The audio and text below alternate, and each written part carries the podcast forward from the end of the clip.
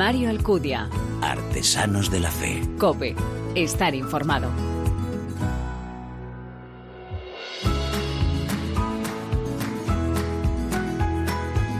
¿Qué tal? Muy buenas, te doy la bienvenida a esta decimoctava entrega de Artesanos de la Fe en cope.es en nuestra tercera temporada. Un espacio en el que te ofrecemos cada 15 días esa mirada diferente a la vida desde la fe, este programa en el que se dan la mano el testimonio, la lectura y la música, elementos esenciales en esa imagen de la iglesia joven a la que nos convoca el Papa.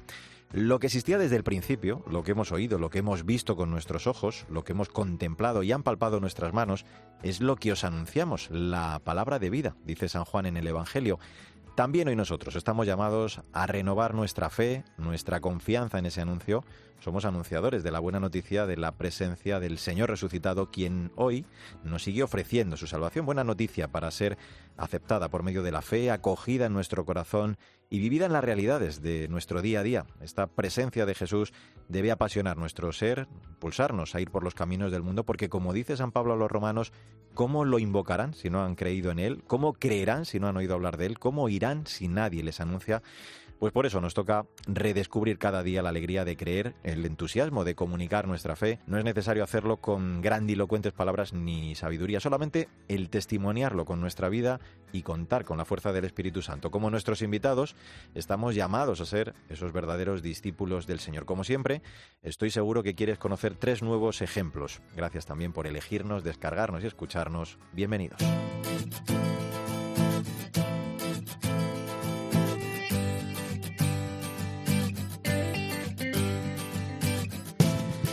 Con ocasión del Día Internacional contra el Cáncer Infantil, que se celebra cada 15 de febrero, el Papa en su mensaje a través de su cuenta oficial de Twitter rezó para que el Señor inspire a cada uno a acercarse a quienes sufren, sobre todo a los pequeños, y a poner a los débiles en primer lugar. Encomendaba también a la Virgen María, a los médicos y a todos los niños enfermos para que vele sobre ellos con su afecto de madre. Bueno, pues estas palabras verás, tienen mucho que ver con nuestros invitados en esta nueva edición de Artesanos de la Fe. Y digo en plural, porque hoy son dos, Pedrito y su madre, Carla Guzmán. Nos acerca ya a su historia. Sandra Madrid, muy buenas. ¿Qué tal, Mario? Sí, Carla Guzmán tiene 42 años, es responsable de promoción del Colegio Verés y madre de tres niños. Hace 11 años nació Pedrito, después de que los médicos les hubieran dicho que no iban a poder tener hijos. Su Via Crucis comenzó en septiembre de 2020. Un día Carla llegó a casa, al mirar al pequeño sabía que le pasaba algo. Esa noche, pues lo pasó fatal, tanto que lo describe como un jueves santo. Al día siguiente sintió paz y le vino a la mente la siguiente frase. Si Dios está con nosotros, ¿quién contra nosotros? Así que se dijo, tengo un hijo y hay que luchar. Que sea lo que Dios quiera, hay que aceptarlo, hay que vivir el día a día y abandonarnos a las manos de Dios. Carla ha explicado que cuando le dijeron que la enfermedad de Pedrito era incurable, pensó, sin embargo, que su hijo se iba a curar en cualquier caso, puso todo en manos y en la voluntad del Señor, sin dejar, eso sí, claro, de rezar por él a San Juan Pablo II. Pues venga, vamos a saludarla. Carla Guzmán, gracias por atender la llamada de este Artesanos de la Fe. ¿Cómo estás? Gracias a vosotros. Pues nada, aquí muy bien, con Pedrito, pero muy bien, muy bien. Decíamos que te habían dicho que no podrías tener hijos, sin embargo, te enteras de que estabas embarazada un día de Navidad. Pocos días después, pues fuisteis en coche hasta Lourdes para dar gracias al Señor. Nacieron entonces Pedro, eh, Catalina, luego llegaría Jaime, ¿no? Que, supongo, supongo, digo, eh, Carla, que esto de alguna forma ha condicionado el valor de la vida de, Pedrito, ¿no? El percibir el regalo que suponen estos años de vida, ¿no? Para, para vosotros, un hijo por el que, bueno, tú lo has dicho, sientes debilidad, que te demuestra que eh, también el milagro, ¿no? Y el valor de la vida trasciende nuestra voluntad y nuestro entendimiento. Sí, porque la verdad que cuando nos dijeron, el, me acuerdo ese febrero del 2003, nos dijeron nada que era imposible que tuviésemos hijos, que podíamos tener hijos con otras alternativas, pero yo dije que, que, por, por, por, por cómo somos, por nuestra religión, por nuestra que no, o sea, que, que yo sabía que iba a haber un milagro y que íbamos a acabar teniendo un hijo. Y fue la sorpresa el día además de Navidad, que yo me acuerdo cuando fui a la farmacia, lloraba y lloraba de la alegría porque mira, y mi, la, la pobre farmacéutica estaba impresionada y luego llamé al doctor y me dijo, sí, sí, sabes como, eh, tómate una copa de champán porque vamos, como que no, tampoco daba mucho crédito y luego eh, y eso fuimos a, a, Lourdes yo me acuerdo que puse una velita mi marido que le encanta todo a lo grande apareció como una especie de cirio y le digo pero Pedro ¿dónde vas con esto? y cuál fue la sorpresa que a la vuelta volvemos al médico nos dicen dos y Pedro y Pedro padre claro, ¿ves? Porque yo puse dos y digo, ay, Dios mío, a ver si hubieses puesto otra cosa que nos habíamos encontrado. Y la verdad que sí, además Pedrito siempre ha sido un niño como súper especial, con una sensibilidad muy especial. Nosotros también cuando estábamos eh, eh, queriendo ¿no? Eh, quedarnos, quedarme embarazada, rezábamos muchísimo a Juan Pablo II y además yo me acuerdo que siempre decía, y cuando rezaba el rosario, mm. El segundo misterio me acuerdo que le ofrecía a la Virgen y decía, mira, si tú me das un hijo, luego te prometo que yo te lo entrego. Y digo, mira, ahora lo que estamos pasando, pero bueno. Carla, decíamos que el protagonista de esta historia es Pedrito, el ángel de la sonrisa, como le pusieron las enfermeras, o el don Pelayo del siglo XXI. Creo que a pesar de sus solo 11 años os está enseñando mucho eh, cómo está siendo todo, está siendo todo un ejemplo, ¿no? Del amor de afrontar su enfermedad. Es que es impresionante porque es un niño que siempre está sonriente. Eh, o sea, el, el pobrecito mío lleva ya 13 ciclos de quimioterapia quimioterapia, lleva una operación que duró 10 horas, o sea, lleva mucho encima y siempre está con una sonrisa, siempre intentando como eh, de una manera natural, o sea, no, no forzado a agradar a los demás. Me acuerdo una, una semana que estaban todos fatal en la planta, todos los, los, pobres compañeros suyos de aquí de, de, camino en, este, en esta enfermedad. y, y, él le decía a las enfermeras, decía, pero yo no puedo ir de habitación en habitación contándoles chistes, que yo así les animo. Y yo pensaba, este pobre mío no se puede ni poner de pie. Y la verdad que es, es, es, es, es especial y siempre está con una sonrisa. Cuando vamos eh, eh, al hospital o le tienen que hacer pruebas, siempre es, eh, mami, vamos a comprar unos bombones y le vamos a la enfermera o al médico. O sea, siempre es es darse a los demás, o sea, es un niño con una generosidad que claro, que entonces tú ves eso y dices, ¿cómo no vamos a luchar por este niño si es que él es es todo bondad? O sea, luego, obviamente, tiene el pobrecillo sus momentos duros, porque es verdad que para un niño pasar todo esto es. Y luego, eh, quieras o no, que con 11 años, aunque no es consciente realmente, pues él, él sabe de. O sea, solo por ver a los médicos o ver a la. sabe de la gravedad del asunto. O sea, hace como que no, pero sabe perfectamente.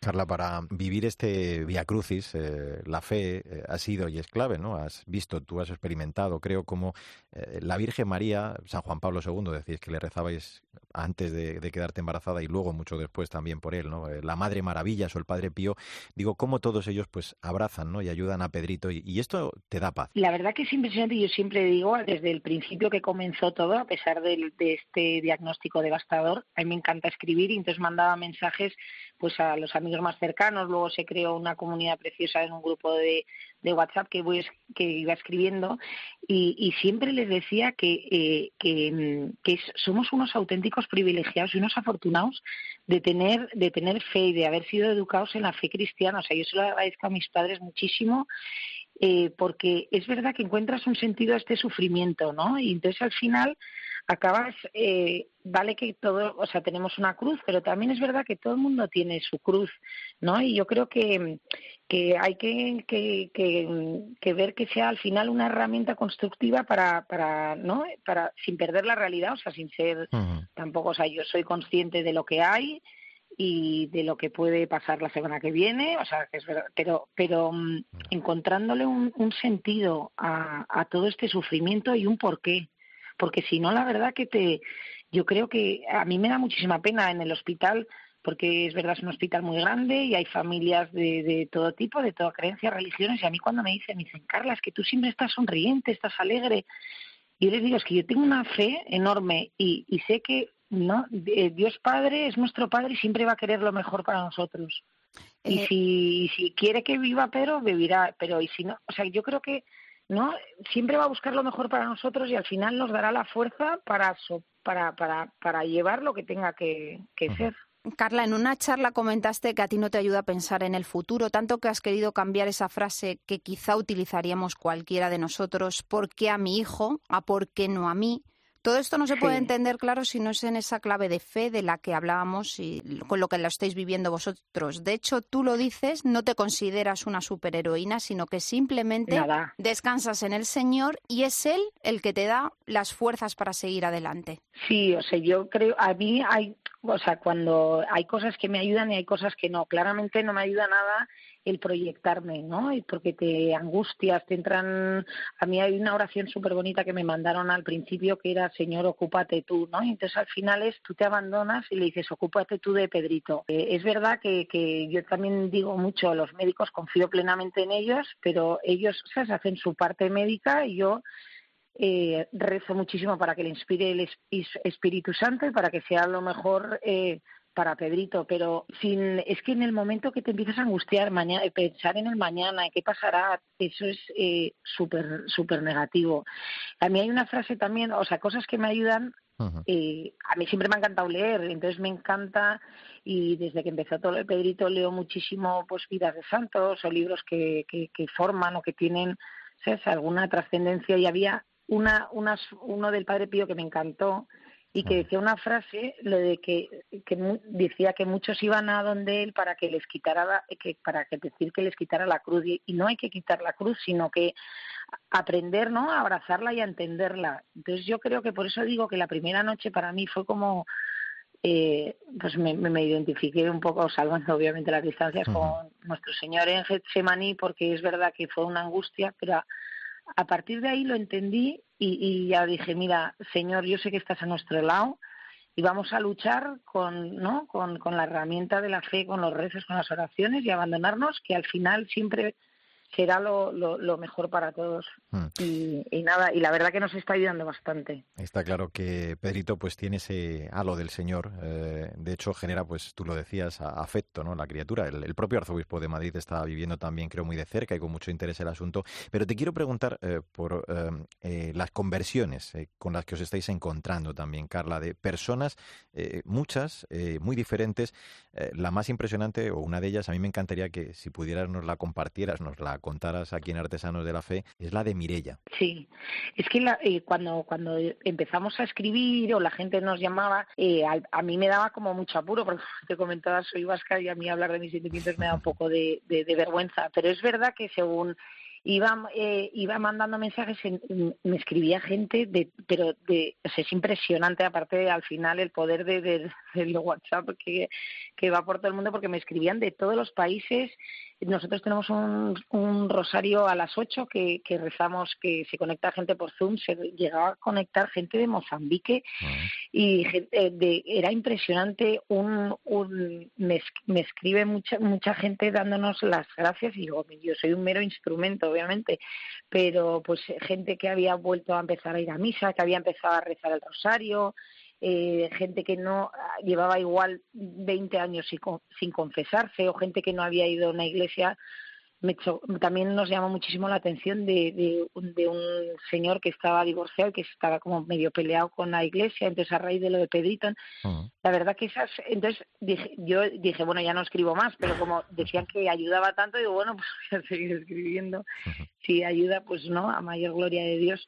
Y, y entonces, un, eh, cuando estando en, en el hospital, pues ves que van entrando desgraciadamente nuevos casos de niños y había este, esta niña en particular, 17 años, con la madre que claro al principio cuando te dan estos diagnósticos pues como es un poquito no eh, pues estás eh, bastante hecho polvo.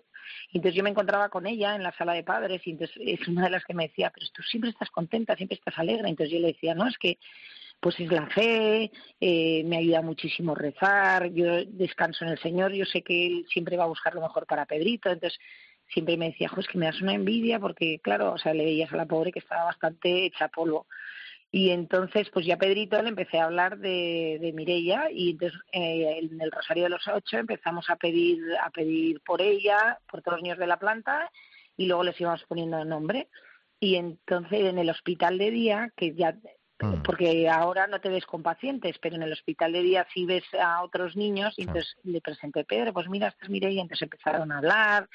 Mireia también es una niña que tiene una luz súper especial en los ojos y entonces le decía a Pedrito, ¿y tú siempre estás contento? Y tú, y entonces Pedrito le empezó a decir, no, es que, eh, pues le empezó a contar que él rezaba, que le encantaba hacer rosarios y que se lo regalaba a la gente, entonces le regaló un rosario a Mirella, le enseñó a rezar, además era súper gracioso porque le decía, le decía, pues mira, rechas un Padre Nuestro, diez Ave Marías y un Gloria. Y, claro, o sea, ella que no sabía, un Gloria, ¿y eso qué, qué, es un Gloria? Entonces Pedro le enseñaba a rezar el Gloria y le decía, la, al final lo de las letanías, no te preocupes, porque eso ya, eso, eso lo puedes leer, tú tranquila.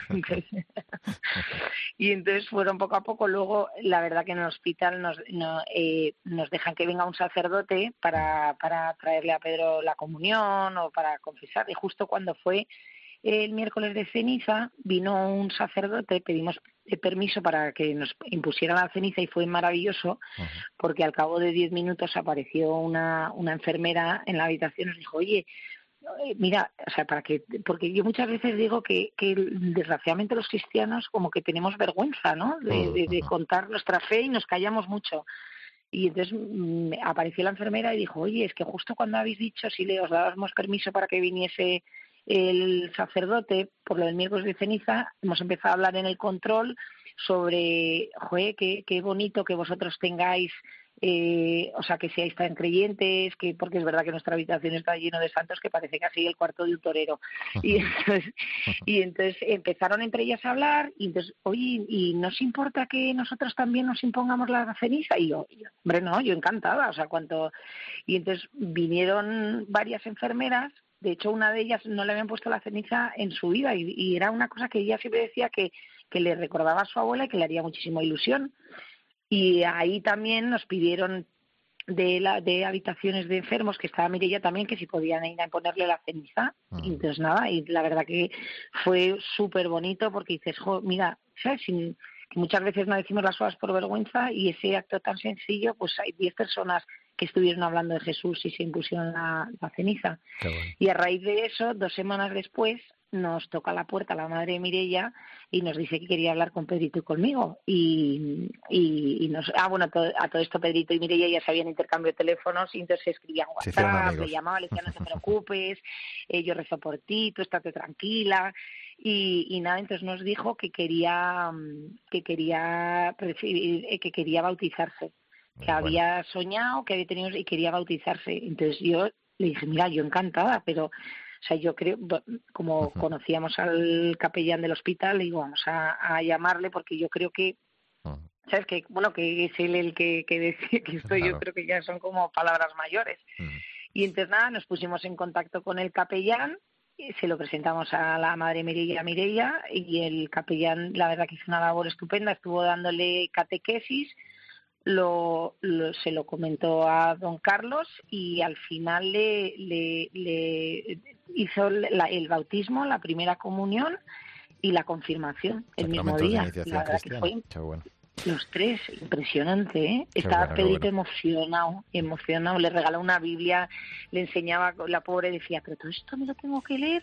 Y Pedro, no, no, pero si esto es como un si yo en el cole, sí es divertidísimo. Entonces jugaban entre los dos en plan de, mira, yo te voy a decir, por ejemplo, Lucas 7, 15, tú lo tienes que buscar y, y, lo escribes y lo que él te diga, luego lo comparamos tú y yo. Y digo, mira qué gozada, qué inocencia la de los niños y digo, ojo, la verdad que qué maravilla. Pues sí. Y la verdad que ella es una campeona porque ella está en la recta final, ya está, y mire, ya está, la verdad que está estupenda, está estupenda. Bueno, pues mucha gente pide al Señor que, que le quite la cruz.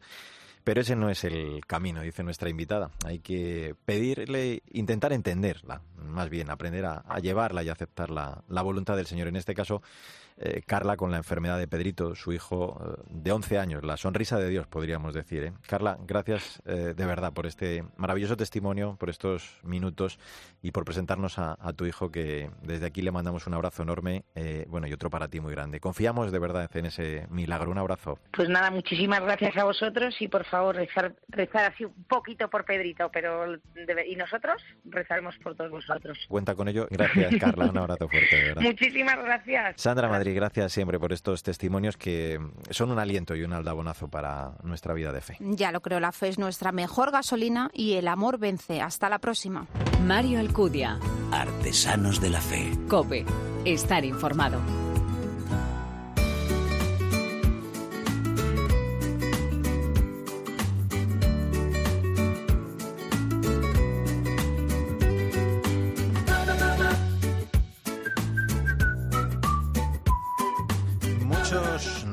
Y matrimonios se rompen por tensiones que no se solucionan a tiempo, lo que lleva a las parejas a una progresiva desilusión y a una especie de desenamoramiento. Hay casos en los que estas tensiones no se pueden resolver, pero en muchos otros los problemas sí que tienen solución. El amor es mucho más que un sentimiento. Amar es un verbo, algo que debemos hacer, una decisión que debe permanecer aun en medio de las tensiones, eso sí, hay que luchar ¿eh? para que ese amor sea cada vez más incondicional y así poder superar cualquier tensión que sobrevenga a la pareja. Pues así se presenta el interesantísimo libro del que nos vamos a ocupar en esta nueva entrega de Artesanos de la Fe, editado por Nueva Eva y escrito por uno de nuestros autores, bueno, de cabecera, diría yo, en este espacio, el sacerdote Jesús María Silva Castellán. Y la obra se titula, y me encanta el título, Tensión en pareja, aprovechar los retos para madurar en el amor. Jesús, muy buenas. Gracias como siempre por atendernos. ¿eh? Muy buenas, gracias a vosotros como siempre. Hablas en la introducción de esa mala pasada, ¿no? Que juega a veces el tener una concepción excesivamente romántica del amor. De hecho, dices que, una de las cosas que has descubierto en, tu recorrido personal es que uno no se enamora si no quiere, del mismo modo que cuando quiere seguir amando y poner los medios para hacerlo, el amor también no se acaba, ¿no? O sea que esto ya desmonta desde el principio eh, en tu libro muchos falsos mitos. Totalmente, es una concepción actual, a veces una mezcla entre esa ese romanticismo, como que parece que todo va a ser de película, y al mismo tiempo el conformarse con poco, ¿no? Y el libro parte justamente de un gran reto, de decir, no, es que amar es algo eh, uno que uno tiene que esforzarse, que uno tiene que hacer, es algo que cuesta pero que merece la pena, ¿no? Que uno no se enamora platónicamente y ya está, sino que luego hay que currarse el día a día del amor. La, verdad que como dices, eh, la historia de una familia, pues bueno, está surcada, ¿no? Jalonada a lo largo de la vida por algunas crisis, pues fruto de la convivencia o, de los avatares de la vida, pero de una forma muy hermosa también señalas eh, que forman parte, ¿no? De, de, la dramática belleza. Creo que empleas ese término porque hay que intentar, ¿no? Luchar y aprovechar estos momentos para encontrar ese nuevo sentido ¿no? a la experiencia matrimonial. Que en el fondo, si te fijas, cualquiera que tenga algo de experiencia de vida pues se da cuenta de que en la vida siempre hay tensiones, siempre hay dificultades y siempre hay crisis. No hay nadie que no tenga un momento de bajón o de crisis de identidad o no hay ninguna relación que no pase por un momento de dificultad o de alejamiento. En el fondo las crisis son parte de la vida, ¿no? Y también de la vida de pareja y de la vida del matrimonio. Por eso creo que era importante el hablar de ellas de, un punto de vista eh, no dramático, sino decir, mira, pues esto es parte de la vida, esto es lo que hay, entonces lo que hay que hacer es contar con ello en lugar de idealizar algo eh, de un modo absurdo, ¿no? Y eso es lo que he intentado en el libro, sobre todo, decir, bueno, pues es que las tensiones, las crisis no tienen por qué ser malas, es que de hecho son necesarias y de hecho nos hacen crecer. Todo esto lo has escrito a raíz, lo explicas, de, tus propias experiencias personales, del estudio también, ¿no? De libros de psicología o de otras disciplinas y, por supuesto, yo creo que la más importante, entiendo que del acompañamiento como sacerdote, ¿no? A parejas y a matrimonios. Y la idea al final, eh, así un gran resumen, y, y claro, no es hacer ningún tipo de spoiler, es que se puede vivir, como decía al principio, ese amor incondicional, ¿no? O sea, que el esfuerzo merece la pena. De hecho, es la experiencia de muchos matrimonios que no se rompen, ¿no? Matrimonios que conocemos que llevan años y años juntos y que han superado dificultades, problemas, crisis y que se siguen amando y que se siguen entregando mutuamente. Y en el fondo, la cuestión o la clave del libro, como tú decías, es que esas crisis no rompan el amor, no rompan el matrimonio, sino que lo hagan reforzarse. Fíjate que estamos cinco años de la publicación de la Moris Leticia y que es con el motivo por el cual eh, sale este libro. Y, esa exhortación es muy importante porque precisamente el Papa nos invita no a una pastoral de los fracasos, sino a una pastoral precisamente del trabajar desde la raíz las cuestiones afectivas, personales, emocionales y espirituales para que el amor pueda funcionar, ¿no? Entonces, claro, me baso en mi experiencia de acompañamiento, en mi formación, en tantos matrimonios y novios que me han abierto el corazón y luego también en la Moris Leticia, pues que es la exhortación más citada en todo el libro porque realmente es una fuente de riqueza impresionante para la familia y para las parejas. Eh, tensión en pareja como título y, tensión desde 10 ópticas en, los 10 capítulos. Eh, yo no sé si hay alguna especialmente, Jesús, que desde tu experiencia veas que, sea, pues no sé, la, más determinante, ¿no? O predominante, esa que, que, digamos provoca el que la pareja diga eso de hasta aquí hemos llegado, ¿no? O suele ser siempre la combinación de varias de ellas. Yo creo que tiene mucho que ver con la época en la que esté la pareja. Por ejemplo, al principio puede ser más la tensión de las familias de origen, ¿no? Pues el tema de cómo me relaciono con tu familia, con mi familia, o la tensión de las discusiones, porque claro, tenemos que aprender a hablar, a comunicarnos en los problemas. Luego quizá un poco más adelante la tensión sexual, cuando el sexo se convierte en algo pues que a lo mejor ya no es tan novedoso. Después la tensión de las crisis no resueltas más adelante que empiezan a aflorar pues con los 40 años, ¿no? Entre medias la tensión de los hijos, pues que aparecen y que también pueden suponer una dificultad para, para la pareja. Y luego las tres tensiones un poco que se pueden dar en cualquier momento, que son la de la rutina, la del cambio o la de la vida laboral. Porque claro, en la vida que nos movemos se puede pasar desde el cambio total hasta la rutina absoluta o a cambios de vida laboral que afectan de todos modos y que hay que tener presentes. Entonces realmente yo no te diría que hay una como eh, esencial, sino que depende del momento, claro, depende del momento en el que esté la, la pareja del matrimonio, una crisis u otra, eh, una tensión u otra puede ser como la más, eh, el desencadenante, digamos, de un problema. Sin duda, si yo tuviera que señalar una de las todas las tensiones, es la primera, o sea, la de la que hablo, la tensión de las discusiones, porque en el fondo la comunicación es, va a ser siempre la clave de la solución de cualquier tensión, de cualquier crisis, y por eso la pongo en primer lugar. Pues déjame precisamente que hablemos de esa, de la tensión de las discusiones. Hablas de, de, cuatro actitudes, ¿no? La de amar, comprender, conocer y comunicar. A mí esto se me venían a la cabeza esas actitudes también que nos pide el Papa, ¿no? De esas tres palabras, permiso, gracias y perdón. Y digo, todo esto va muy en sintonía, Jesús. Eh, es necesario y, es vital el, convertirlas en hoja de ruta, ¿no? Porque si además, eh, si no lo hacemos, corremos el riesgo de que generen, pues, callo, ¿no? Que hagan bola de nieve y nos llevan a, lo que abordas luego en el siguiente capítulo. Esas tensiones no resueltas, que, que claro, eso es un problema. O sea, de hecho, es que precisamente la comunicación hoy es una de las cosas en las que más crisis hay, porque estamos en una época pues de mucha aparente comunicación, medios de comunicación, redes sociales, mensajería, pero en el fondo eh, hemos dejado en la reflexión, el autocomprenderse y el autocomunicarse, pues mm, mostrándose vulnerable ante el otro, ¿no? Y es fundamental hacer esa hoja de ruta que propongo aquí, pues comunicarse, conocerse, comprenderse y de ahí darse al otro, ¿no? Para poder resolver las dificultades que se plantean. Es que eso es algo que, como tú bien decías, es esencial, ¿no? Y en el en el capítulo, en el sí, en este capítulo, pues hablo de pautas muy concretas que se tienen que dar para la comunicación, porque son cosas que pueden parecer obvias, pero que hemos olvidado, ¿no? Darse tiempo de calidad, escuchar sin prisas, escucharse haciendo silencio, dejar decir al otro todo lo que tiene que decir y luego no intentar aconsejar o arreglar los problemas del otro, ¿no? Y tener en cuenta, pues, cómo me expreso yo, cómo se expresa el otro, el momento en el que está, qué contenido tiene que ver en el diálogo. Ahí voy dando como pautas súper concretas para retomar la comunicación como método esencial para poder solucionar todos los problemas. ¿no? El Papa dice en la Mauricia que el diálogo es la clave, ¿no?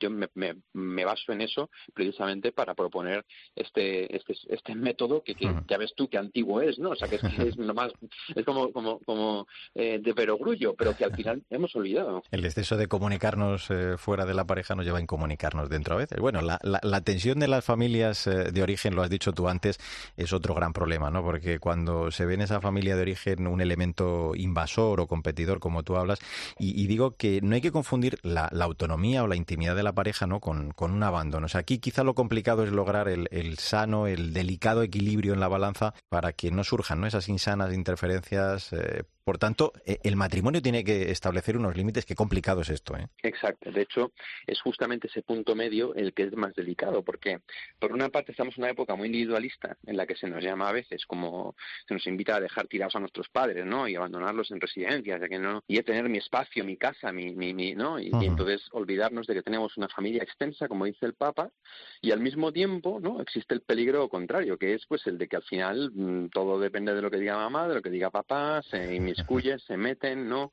Eh, preparan ellos la boda, nos dicen cómo adornar la casa, ¿no? Y esto lo hablo de ejemplos concretos que yo conozco, ¿no?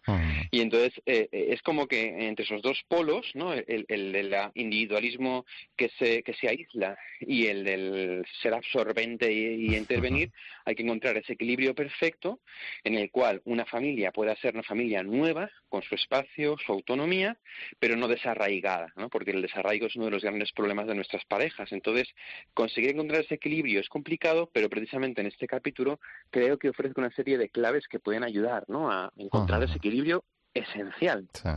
Otra eh, etapa o tema clave es el de los hijos, lo decías tú antes, lo, enunciabas, ¿no? Hablas desde el momento idóneo para ser padres hasta que, bueno, pues llegan las criaturas o, que tengan esa referencia de la figura paterna, la, convulsión de la llegada del primogénito, pero llegas hasta las etapas de maduración. La verdad que es que eh, lo de ser padre es muy complicado, ¿no? Eh, es un torrente, una riada de sucesos en muy pocos años y esto puede provocar, si no se lleva bien, de verdad esa tensión que lleve al fracaso casi de la pareja. Lo que yo he observado en mi experiencia acompañando matrimonios de un modo muy duro es que muchas veces los esposos se alejan a causa de los hijos, no, no por culpa de, ¿eh? porque los hijos nunca tienen la tienen, nunca tienen la culpa los pobres, ¿no? Pero sí a causa de los hijos. ¿Por qué? Porque un hijo al final puede funcionar sin querer como una cuña, ¿no? Pues que separa a, a los esposos desde el primogénito, como pongo ahí, el primer niño, pues que al final requiere cuidado, requiere tiempo, hace que durmamos menos, hace que la calidad de las relaciones sexuales pues vaya a menos, hace que al final haya un tercero en la relación y, luego ya pues si vienen más niños o lo que sea o cuando llegan al límite de la paciencia que es como llamo a la adolescencia no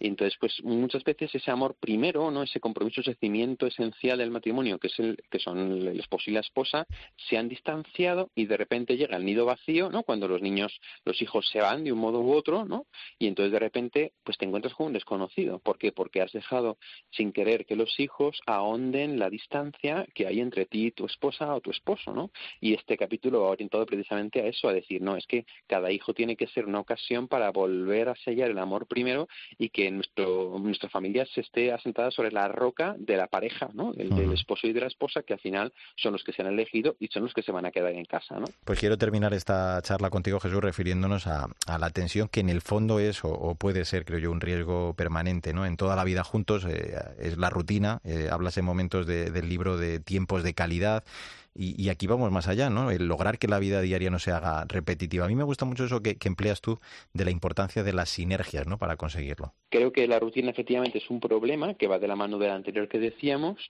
y que, sin embargo, en esta sociedad que tanto nos invita a ser emprendedores y proactivos, ¿no? Y, creativos en, las empresas o en los trabajos o en las redes, sin embargo, no lo aplica a la vida matrimonial. Yo lo que he hecho ha sido volcar eso, eso a la vida matrimonial. O sea, en la vida matrimonial, precisamente para que no se está igual que una empresa o que un trabajo o que una cuenta de Instagram, pues lo que hay que hacer es aplicar la proactividad, la comunicación, un plan de actuación, propósitos concretos. Entonces, realmente, todo lo que es la, el concepto de la sinergia, de que juntos podemos más y de que al final, si somos emprendedores y originales, podemos hacer que las cosas eh, funcionen y funcionen mejor, pues mm. aplicarlo a la pareja. Y este es el modo de vencer la rutina ¿no? de, cualquier mm, realidad, incluido también el matrimonio y el noviazgo, claro. Pues el matrimonio, como dices, eh, puede ser una ocasión de descubrir al otro sus potencialidades, incluso en medio de las dificultades. Eh, la dinámica del amor, como cuentas, es aceptar al otro tal y como es y al mismo tiempo, pues el cambiar, ¿no? No hay que tirar la toalla a primeras de cambio, tampoco hay que cansarse de retomar el camino.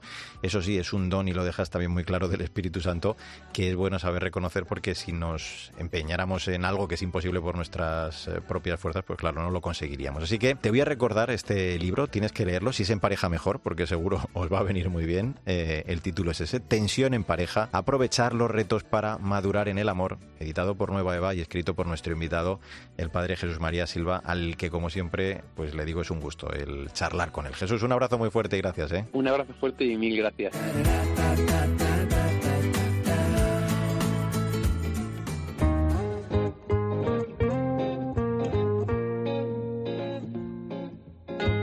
Mario Alcudia.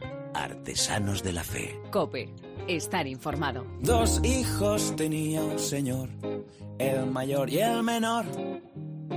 El mayor era obediente, el menor escasamente. El menor dijo a su padre, mi herencia de darme.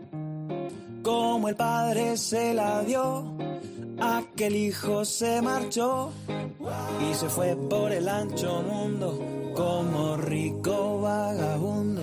Abrimos este último tramo de Artesanos de la Fe en cope.es que dedicamos, ya lo sabes, a la música y esta vez ponemos rumbo al norte. Concretamente nos vamos hasta Asturias donde vive nuestro invitado, el cantautor y componente del grupo Balibán, Iván Holguín.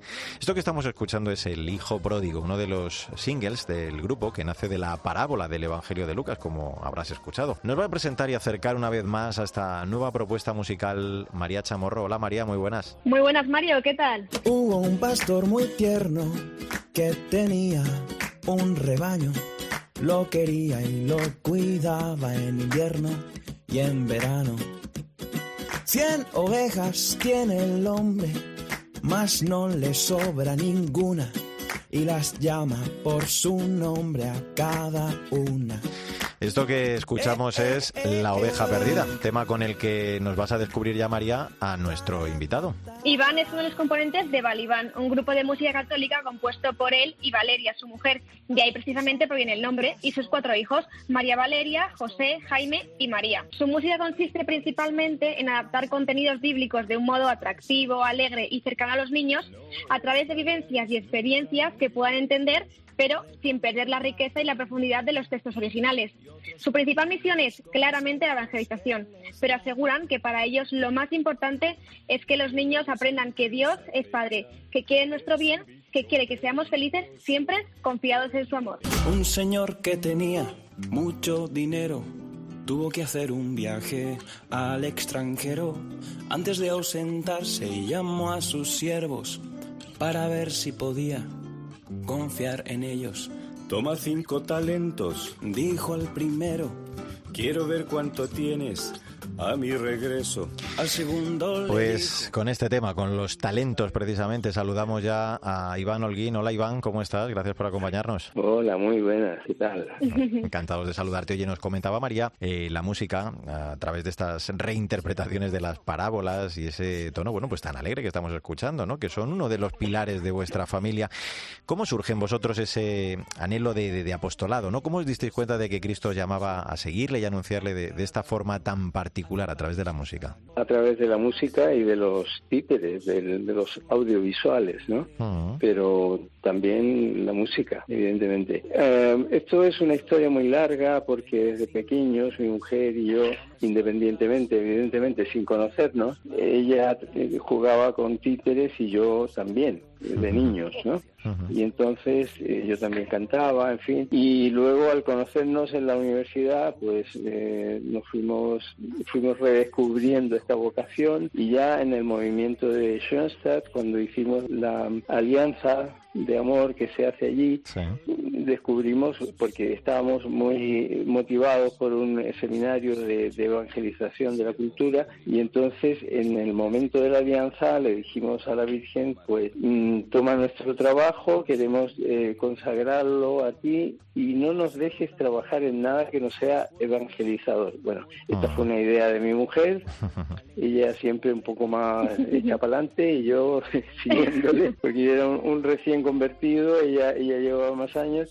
Y, y bueno, al otro día eh, nos echaron del trabajo de la televisión donde donde trabajábamos entonces, ¿no? O sea, no se hizo esperar ni un día el tomarse la palabra, ¿no? Y luego, pues, fui- pasamos por escuelas de títeres muy buenas, como por ejemplo en Barrio Sésamo, que estuvimos cinco años trabajando allí. Y, y claro, allí absorbimos todo el conocimiento que ahora estamos aplicando en, en- en la casita sobre la roca. Un hombre bajaba hacia Jericó y a medio camino el pobre topó con unos ladrones que sin compasión le dieron de palos hasta que cayó. Sáquenme de aquí que estoy medio muerto.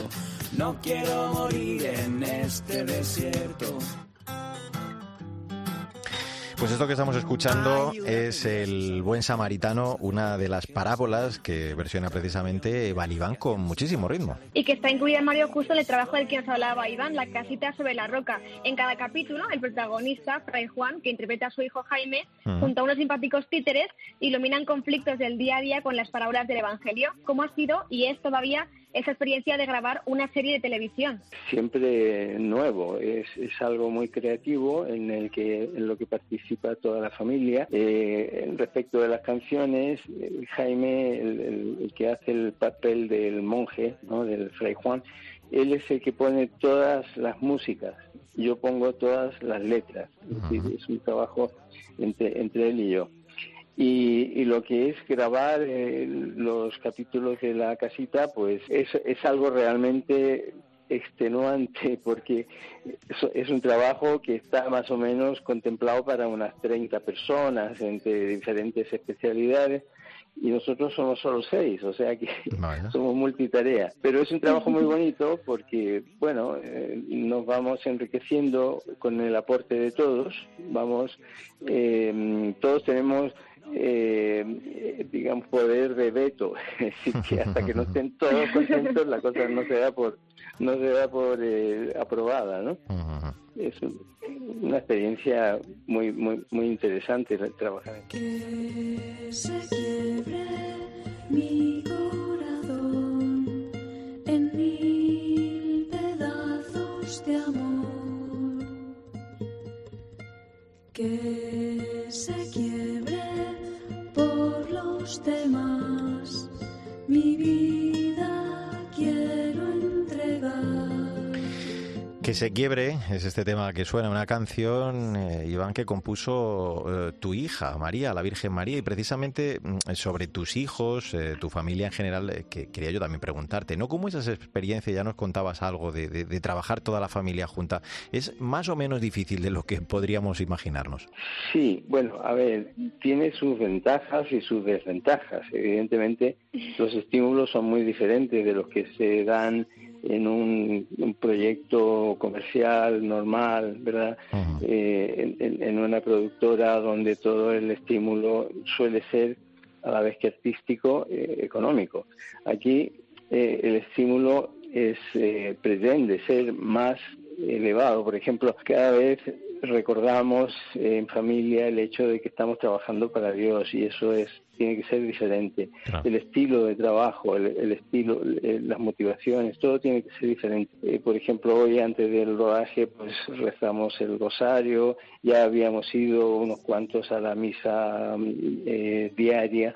O sea, que tenemos que estar bebiendo constantemente para poder eh, hacer este trabajo en familia que es difícil porque al no estar los estímulos típicos de digamos del, del- de lo económico o o de la penalización, digamos, o económica, o, o simplemente con el despido, como, como, como son lo- las reglas del juego ya implícitas en cualquier eh, eh, trabajo normal, pues aquí todo tiene que ser la motivación más magnánima, ¿no? Es decir, tiene que ser movida por un ideal mucho más alto y, y, y más eh, eh, noble, diría yo. Dio muy temprano un sembrador, tirando semillas en derredor. Estaba la tierra sedienta de amor y el surco esperando el precioso don. Qué ilusión, qué ilusión, qué ilusión que tenía el sembrador. Quería ver crecer la flor y después ver el fruto madurando al sol. Pero el grano que cayó a la orilla del camino tuvo muy triste destino. Un gorrión se lo comió. Con el sembrador, eh, María, vamos a abordar ya este tramo final de nuestra charla en la que mm, recuerdo a nuestros oyentes que estamos conociendo al cantautor y componente de Balibán, Iván Holguín. Como siempre toca preguntarte ya, Iván, pues por vuestros planes musicales. No sé si tenéis previstos algún proyecto pues a corto o a largo plazo, aparte de esos capítulos que estáis grabando todavía de La casita sobre la roca. Sí, planes tenemos muchos. Ahora la posibilidad de realizarlos cada vez se van eh, postergando por el hecho de que la casita sobre la roca es muy absorbente. Y ya os dije que eh, es un trabajo para muchas personas, somos muy pocos haciéndolo, eh, y entonces cada vez hay que ir postergando los, los planes musicales por dar pri- prioridad a, a lo audiovisual. Tenemos muchos planes, tenemos el sueño de hacer algún álbum en familia, porque cada uno de los chicos tiene su mundo musical muy rico y, y hay verdaderas, eh, bueno, yo soy el padre y, y viene de cerca la recomendación, pero quiero decir que, que, que me gustan mucho las composiciones eh, que han logrado estos chicos y, y- y a lo mejor en un momento dado pueden reunirlas en algún álbum o más de uno, eh, ya sea individual o familiar. Ya eh, esos son los planes que tenemos, son sueños de momento, pero ya lo, lo realizaremos. Si aún no lo ves, pronto lo verás. Todo un Dios enamorado de ti. Habla bien de él, que no mentirás. Todo lo hizo para hacerte feliz. Lo que pasa es que el mundo no quiere escuchar. No vaya a ser que vea, que entienda y se empape Pues eh, música, voz, letras y creaciones audiovisuales que han llevado, que siguen llevando al encuentro con el Señor a muchísimas personas. Con este no temas nos vamos a despedir Iván Holguín, ha sido un placer contar contigo, conocer vuestra historia en este Artesanos de la Fe, que sigas, que sigáis con Balibán acercando muchas almas y corazones jóvenes al Señor. Muchísimas gracias por estar con nosotros. Un abrazo para todos. ¿eh? Gracias a vosotros. También un saludo muy cordial. Y a ti también, María Chamorro. Muchas gracias como siempre. Hasta el próximo programa. Hasta la próxima, Mario. ¿Cómo hacer que nuestra fe sea activa y operante? ¿Cómo conseguir que dé frutos? Porque no basta con decir que tenemos fe, con confesarla, no basta con celebrarla, sino que es esencial también dar testimonio de ella. El testimonio de vida de los creyentes es esencial para su credibilidad. Profesar la fe implica el testimonio y el compromiso público. ¿Por qué nos cuesta, sin embargo, tanto dar testimonio de ella? Pues la fe es un don de Dios y al mismo tiempo una decisión de cada uno de nosotros que debemos escoger responder libremente a su iniciativa de amor. Ahora sí, como siempre te digo, no olvides que el arte de la vida es el camino que debe conducirnos a Dios. Te espero en nuestro próximo programa. Si aún no lo ves, pronto lo verás. Todo un Dios enamorado de ti. Habla bien de él, que no mentirás. Todo lo hizo para hacerte feliz. Lo que pasa es que el mundo no quiere escuchar. No vaya a ser que vea, que entienda y se empape de esta alegría que nos quiere regalar. No vaya a ser que entienda, se convierta y se sane. No temas a la luz, no temas a la paz. Mario Alcudia. Artesanos de la Fe. Cope. Estar informado.